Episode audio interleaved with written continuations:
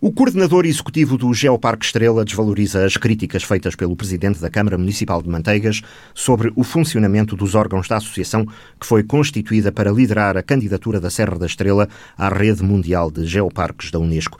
Esmeraldo Carvalhinho, em entrevista à rádio, denunciava que desde que a classificação fora alcançada, os órgãos não reuniam para definir a estratégia a seguir. Mas Emanuel Castro, num recente debate no Fundão, diz que essa questão já foi ultrapassada e mostra-se convicto de que nenhum dos nove municípios que integram a associação vai abandonar o projeto. Os órgãos já reuniram, entretanto, os órgãos estão a funcionar, eh, eh, as coisas estão a funcionar e acho que eh, é importante nos focarmos naquilo que verdadeiramente interessa. E o que é que interessa aqui? O desenvolvimento da Serra da Estrela, as populações da Serra da Estrela e encontrar estratégias para melhorar as condições de vida destas pessoas, seja, seja através da ciência, da educação, do turismo, da sustentabilidade, da promoção dos produtos locais. E é isso que o Geoparque pretende. Se daqui a quatro anos não formos capazes ou não tivermos sido capazes de mostrar que valeu a pena este geoparque, com certeza que não é preciso nenhuma bomba atómica porque a própria Unesco retira a classificação. E Manuel Castro recorda que a classificação agora alcançada tem a duração de quatro anos